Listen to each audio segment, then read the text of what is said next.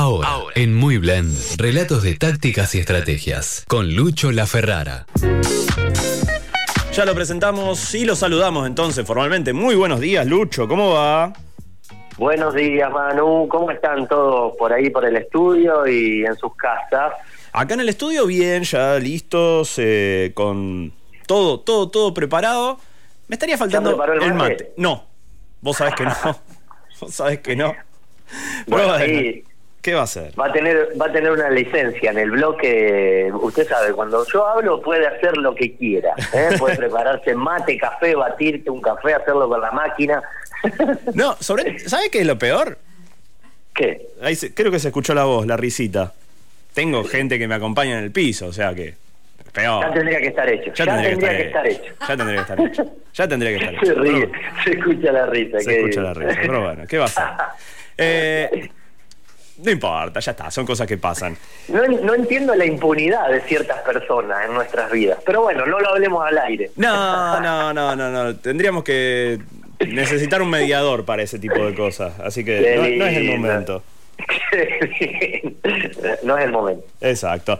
Che, eh, hubo un tema que estuvo bueno y que es el que vamos a tratar, pero quiero que hablemos dos minutos de lo que pasó ayer. El- otro, Sí. Otra cosa inesperada, inesperada en el sentido figurado, porque ya todos sabemos que Nadal es prácticamente imbatible eh, en polvo de ladrillo, pero algún día iba a pasar.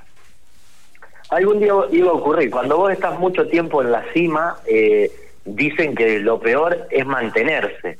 Bueno, no le costó, en polvo de ladrillo a Rafa Nadal no le costó. Le- No, una bestia. Una bestia ganó 13 Roland Garros y iba por un título más. Ya lo Sí. tenía, estaba en la semi. Sí. Eh, lástima que te toque una persona como Novak Djokovic de una mente súper, súper fuerte y de un físico bastante privilegiado. Yo digo, eh, debe ser junto a, a Nadal los dos físicos del tenis más privilegiados, teniendo en cuenta que Federer ya está en descenso hace tiempo porque su, su edad y su carrera, ¿no? Sí, Pero fue una, una batalla. Fue una batalla, sí, cuatro horas, una locura. Una locura, los Grand Slam nos acostumbran a este tipo de partidos, eh, se juegan al mejor de cinco, son muy desgastantes y ocurre que como se presentó el partido, al arrancar 5 a 0 Nadal, uno creía que ya la cosa estaba bastante dicha. Ujú. Sí, Eh, le, le pasó un momento Coria. Sí, le pasó un momento de furia y después ocurrió que, bueno, Djokovic eh, pudo equilibrar y por eso digo, ¿no? Si una persona en el primer set es estilo vapuleado, después lo, lo terminó por menos, la diferencia fue 6-3. Ujú. Pero digo, levantar el segundo, de- luego el tercero y confirmarlo con un cuarto 3 a 1, eh, aparte de la manera en que lo, que lo estaba haciendo, el número uno del mundo, que el año pasado ya había perdido la final con Nadal de este mismo eh, Roland Garros, eh, es decir, viene, viene mm, eh, luchando palmo a palmo, codo a codo, y vamos a ver hasta dónde les dura la nasta a cada uno. Recordemos que en títulos grandes, en Ujú. Gran Slam, Sí. eh, Federer y Nadal tienen el récord histórico de 20 y Djokovic está peleando por llegar al 19, por Claro. lo cual queda ahí nomás y serían las tres bestias de, de- de este deporte que estaríamos ante la presencia de ellos y, y tenemos la suerte de disfrutarlos todos nosotros, ¿no? Ajá, es cierto, es cierto, la verdad que es un lujo. Pero bueno, era el espacio para hablar de esto porque era también un, gran elefante blanco de una cosa, no sé si rara, pero sí una cosa que, que valía la pena también tirar un salpicón, se podría decir, de, de, este, de lo que pasó hace pocas horas. Pero, pero, pero, pero también vamos a hablar de básquet. Sí, sí, vamos a hablar de la naranja. ¿eh? Eh, hoy nos reúne e- este, este deporte amado por muchísima gente, aunque no es el más popular, porque acá en Argentina ya se sabe que el fútbol eh, es más popular, pero gran parte de- del público creo que en segundo lugar lo tiene al básquet, ¿no? Sí, yo- Eh, eh, sí, hoy sí. Sí, si no, ¿qué otro deporte podemos...? Acá en Rosario a lo mejor eh, un hockey y un rugby puede llegar a, a estar cerquita, pero no creo que lo pase al básquet. No sé cómo lo ves. Sí, sí, yo creo que, digamos, eh, eh, está ahí, digamos. Creo que es el segundo más popular. Habría que, habría que pensarlo un poco. eh, en profundidad y a nivel nacional, pero sí, me parece que puede estar. Sí, hoy sí. Hoy sí. Y, y, esta historia, nosotros en nuestra sección, ya la gente sabe, nos gusta contar historias. Muchas veces dentro de la historia se resaltan personajes. Este personaje de hoy es bastante entrañable, te genera como un cariño, porque justamente decimos es un deporte muy pasional y, y esto es un ejemplo de pasión, un ejemplo de, de, amor, de altruismo. Eh, estamos hablando de un profe, un coach rosarino, que va casa por casa de sus alumnos llevando las clases de básquet en medio de esta pandemia. Sí, de Chesortu, el, profe del club de Chesortu.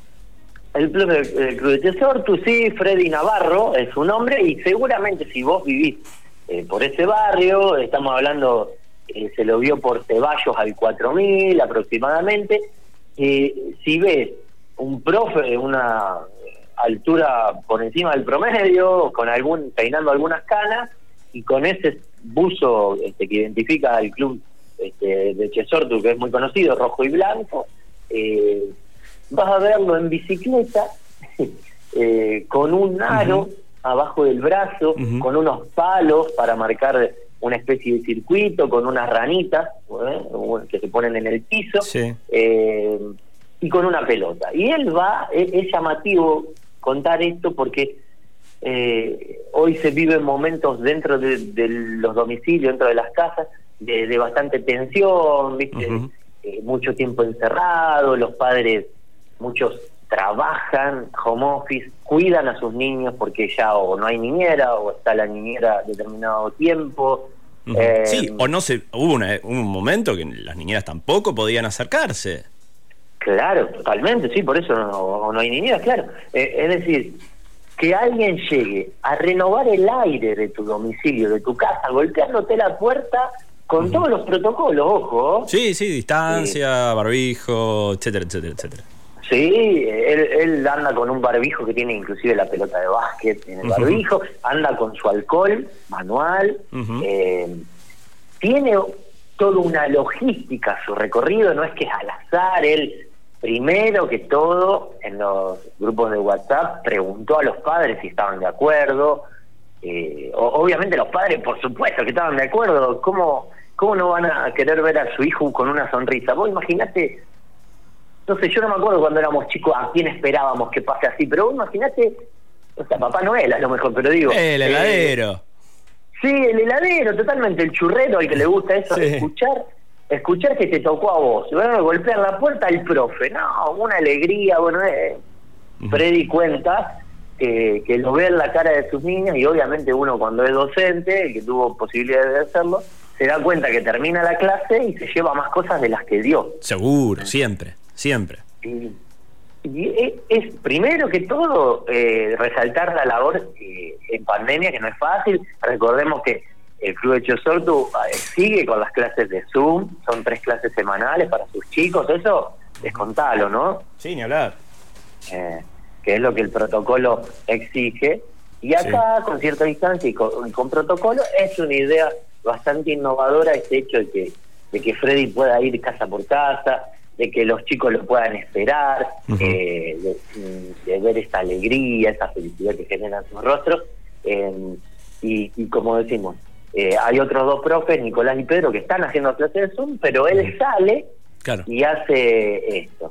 la verdad que para mí es, algo muy lindo, que, le demuestren a los chicos que, que los tienen en cuenta, les hace muy bien que, que los reciben, que los salen a buscar, porque más de más grande van a precisar ¿eh? esta confianza que le está dando el profe para, por ejemplo, desarrollar este deporte o no, o en la vida misma, ¿no? Seguro, ni hablar, ni hablar.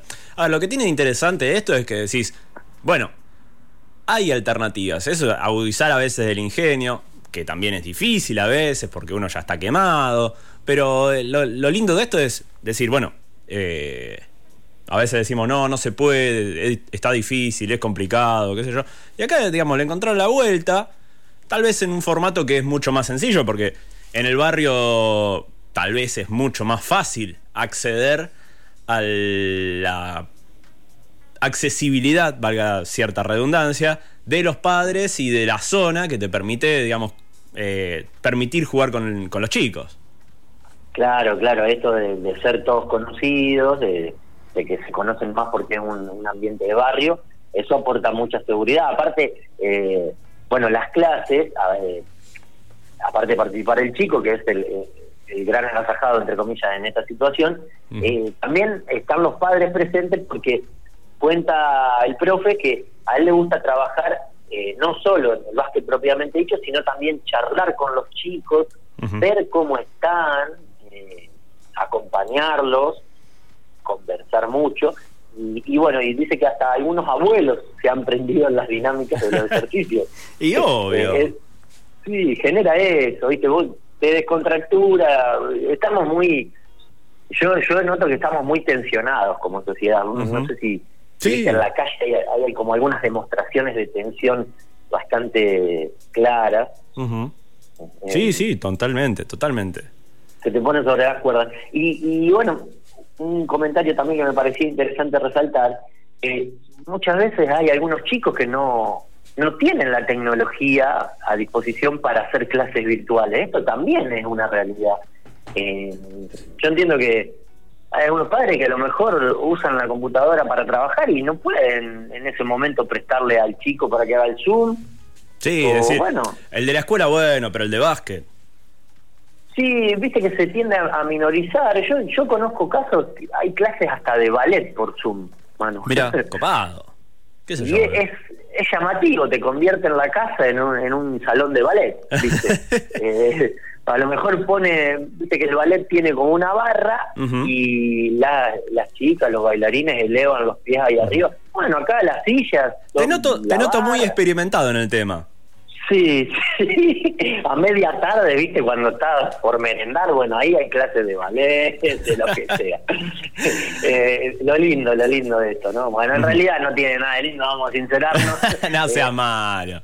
No, a uno le gustaría que... Sí, que lo puedan hacer con todo lo que tienen.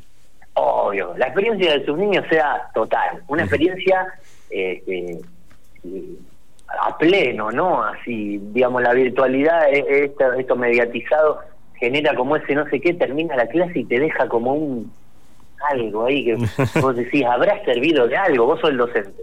Sí. Eh, o, el chico del otro lado, este corta y dice, bueno, sigo acá adentro, o sea, como que no cambió eh, mucho. Pero digo, eh, ya hoy te pregunté a quién esperábamos, Manu. yo pensaba, ¿no? ¿A quién esperábamos con ilusión en casa? Porque digo, eh, a mí se me ocurría, no sé, a Papá Noel, cuando venía a traernos algún regalo. Pero pasa que era una vez por año. ¿eh? Sí. El profe va una vez por semana, eso es lo bueno. ¿Qué sé yo? A ver, ¿quién esperaba yo cuando era chico? ¿Qué sé yo? Una de las que me, copaba mucho era. Yo iba a la escuela, la primaria de tarde. Entonces me copaba mucho cuando sonaba el timbre y, y venía a buscarme. Yo vivía en un pasillo, venía a buscarme mi amigo del pasillo y íbamos a jugar a la pelota en el pasillo, obviamente. ¿Qué sé yo? Eso también es esperar el, amigo para después ir a jugar, digamos, después de haber hecho el colegio, lo, que sea, digamos. Eso... Totalmente, sí, esas cosas que te generaban ilusión o esperabas un día determinado para poder ir a practicar, que sabías que tenía básquet, fútbol, lo que sea. Sí. Eh, y digamos, a mí se me ocurría también qué otras actividades uno podía llevar a domicilio, pues muchas veces eh, te pones te pones a pensar, bueno, podés llevar, bueno, hoy hablábamos de, de, bailes y demás, una clase de zumba al medio de la calle, es muy difícil. Eh, yo la verdad que no no lo veo. ¿eh? Esto esto del básquet fue eh, uno en un millón, porque si vos te acordás cuando éramos chicos salíamos a jugar, bueno, cuando la seguridad lo permitía, salíamos a jugar en el barrio a la vereda. Sí, absolutamente. Yo tenía, ya era un poco más huevón, eh, para la segunda casa que viví, tenía balcón, había un balconcito y colgaba el aro de básquet, practicaba en la calle, tiraba el aro en, la calle. Una locura. Una era eh, abrir el, el garage y, estar con el aro dentro del garage y por lo menos estar ahí renovando el aire, el espíritu, viendo a alguien pasar. Eh, pero sí, por ejemplo, también se me ocurre eh, ir a correr, en, que, las actividades de, este tipo, eh, recreativas, no están eh, canceladas, por decir así, no están prohibidas, ir a correr, que te pasa a buscar a alguien para ir a correr, para no ir a correr solo, esto que genera como una especie de pesadez, para no decir otra palabra, eh, decir, bueno, no quiero ir a correr, no quiero ir a correr solo, no, no, eh, preciso de un otro que me... que me sea compañero. Bueno, me parece que un poco la, actividad del profe es esto, ser compañero, escucharlo, o a lo mejor tuvo un mal día el nene, o a lo mejor quería, no sé, este, ir a, determinado lugar y los padres no pudieron por atender su trabajo, atender diversas actividades.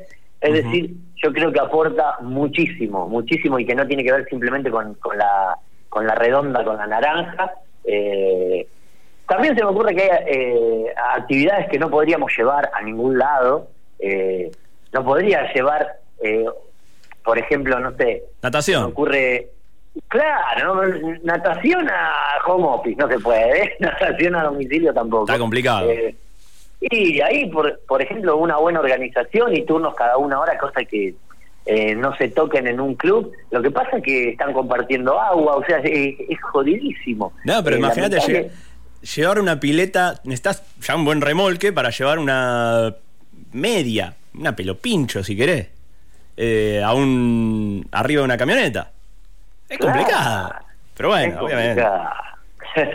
Así que eso la descartamos, no la vamos a proponer para los clubes. No, está complicado. Eh, Pero así que bueno. Lo que está bueno es esto, digamos, de, decir, se puede agudizar un poco el ingenio, tal vez en distintos, en distintas disciplinas un poco más difícil. Eh, depende de la zona también, eh, tiene su, su complicación. Pero bueno, digamos, hay cosas que se pueden intentar hacer. De todos modos, parece que se empieza a despejar un poco otra vez el panorama y se va a poder hacer alguna cosa que no sea de contacto, etcétera, etcétera, etcétera. O sea que esto es paciencia. Ojalá, ojalá, eh, al menos estamos esperando novedades buenas. Eh, si bien creo que el DNU se extendió hasta el 20 y algo de junio. Sí, pero eh, por eso, pero por ejemplo, deportes que no son de contacto se van a poder hacer ya. Ay, qué bueno. No sé la FOR, nada de eso, pero bueno, digamos, eh, está el DNU circulando, o sea que el que quiera vaya a los portales de noticias que lo van a poder ver e informarse concretamente. Em, y cerrando un poco el tema del profe que nos había quedado ahí, hmm. em, había una anécdota que él contaba que era muy interesante, digamos que no no es un ignoto en el tema, se sabe que tiene un recorrido, una experiencia en el minibásquet de Rosario, eh, estuvo en varios clubes, estuvo en Newell's, estuvo en Central Córdoba también, y mm, hay una anécdota eh, allá en Zona Sur que cuentan que eh, cuando él estaba en Central Córdoba para armar el equipo de básquet, em, y le llamaban la, la peregrinación del básquet. sí, tomé nota porque la peregrinación del básquet era algo que él propuso que fue emitir volantes o panfletos para invitar a la gente a que lleve a sus hijos al básquet en, el club uh Córdoba, pero a diferencia de lo que normalmente hacen, que un X, un repartidor, va y tira los volantes bajo la puerta, eh, él mismo fue eh, quien iba a cada domicilio, golpeaba la puerta y mm, les explicaba a los padres lo que estaba eh, mostrando en el volante, en el folleto. Ajá les explicaba la invitación, les decía, o sea, les daba confianza y seguridad de la propuesta que venía de buena mano, que realmente era del club. eh, Viste, con tantas cosas que ahora hay de estafa. No, ni hablar. Cuidado. Eh, y aparte, bueno, como vos decías, una cosa es la vida de barrio y otra cosa es la vida en el medio de una ciudad, del microcentro. Seguro. Reinan otros valores. Bueno, él en su momento ya había implementado esto que era peregrinar casa por casa para llevar el básquet, digamos, era de una manera como un apóstol del básquet, iba, iba llevando a cada domicilio esto y lo, profesaba. Así que me parece que la historia de Freddy es para destacar y para imitar, hacer un esfuerzo, un plus, un poco más de lo que podemos hacer todos los días, bueno, en, lo, en lo personal, con nuestros hijos, con, con nuestra familia y bueno, y en el resto, ¿no? Afuera, en nuestro trabajo o nuestra vocación, en este caso una cuestión súper vocacional. Mm. Sí, sí, sí, es así, es así. Che, eh, la verdad que está buenísima la historia de Freddy.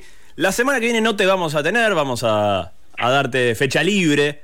Es que después de lo que pasó la semana pasada con lo de Colón, tenemos que reservar tu identidad, tenemos que reservar, digamos, porque fue, fue un poco de quilombo que hicimos en las redes. Al final se, vuelvo a preguntarte, ¿va a tener estrella o no? Mira, eh, oficial no hay nada. Sé que la encuesta bajó el martillo, porque eh, le contamos a la gente que entre semanas las redes sociales estuvieron explotadas con esta con, bueno con mis dichos sí yo me tengo que hacer cargo eh, los dichos de uno al aire eh, pero ocurre que acá en Argentina es todo así difuso y eh, mismo con este tema de AFA también no con este tema en este caso de la vida profesional. Eh, la encuesta dio más del 70% la gente opina que sí. Bueno. se le van a dar la estrella. Y bueno es una eh, todavía está dividida, yo quiero bien eh, una opinión oficial de la liga, pero creo que sí, que se la van a dar y en este caso me tengo que hacer cargo de mis palabras, pedir disculpas. Por no, no, a, ver, hasta la fecha no se la daban, después que en marcha atrás como pasa en AFA, es otra historia. Olvídate, ya lo habíamos adelantado con el 38-38, así que puede pasar cualquier cosa. Exacto, sí señor. Bueno, Lucho, eh, muchas gracias como siempre y volvemos a encontrarnos entonces ya con la Copa América a pleno. Tal vez no nos encuentre con eh, el equipo pasando de la fase de grupos, pero no sé, lo veremos después. Oh, no sea tan pesimista. Igual eh, no está tan lejos, me parece. Yo te voy a eh, me voy a encontrar con vos con un año más, así que no quería saludar, no quería saludar porque dicen que es mala suerte también saludar antes de la fecha. Ah, para eso. Un, comentario. Ya mañana voy a cambiar de número, así que. Estamos bien. Eh, estamos en la previa de otro cumpleaños en pandemia, no se sabe cómo festejar, bueno, siempre con protocolo, pero atado de ti y mano, ¿qué se le va a hacer? Yo te diría que empieces a pedir, más que nada. Es la, mejor forma de festejar es decir, che, para mi cumpleaños quiero esto y ya está. Ah, bueno, voy a tomar ese ejemplo. Bueno, capaz que no, no te di tiempo para con el consejo, pero bueno. Sí, sí, sí, yo enseguida pongo, mando mensajes. Pero bueno, ya, ya mañana 35, que es el 35, y bueno, viste. Pasa el tiempo, pero bueno, nos mantenemos, eso es lo importante. Eso, vamos todavía. bueno, Lucho, nos vemos dentro de 15 días, dale. Nos vemos, nos hablamos. Un abrazo para todos y buen sábado, Len. Buen sábado. Así pasaba entonces Lucho La Ferrara.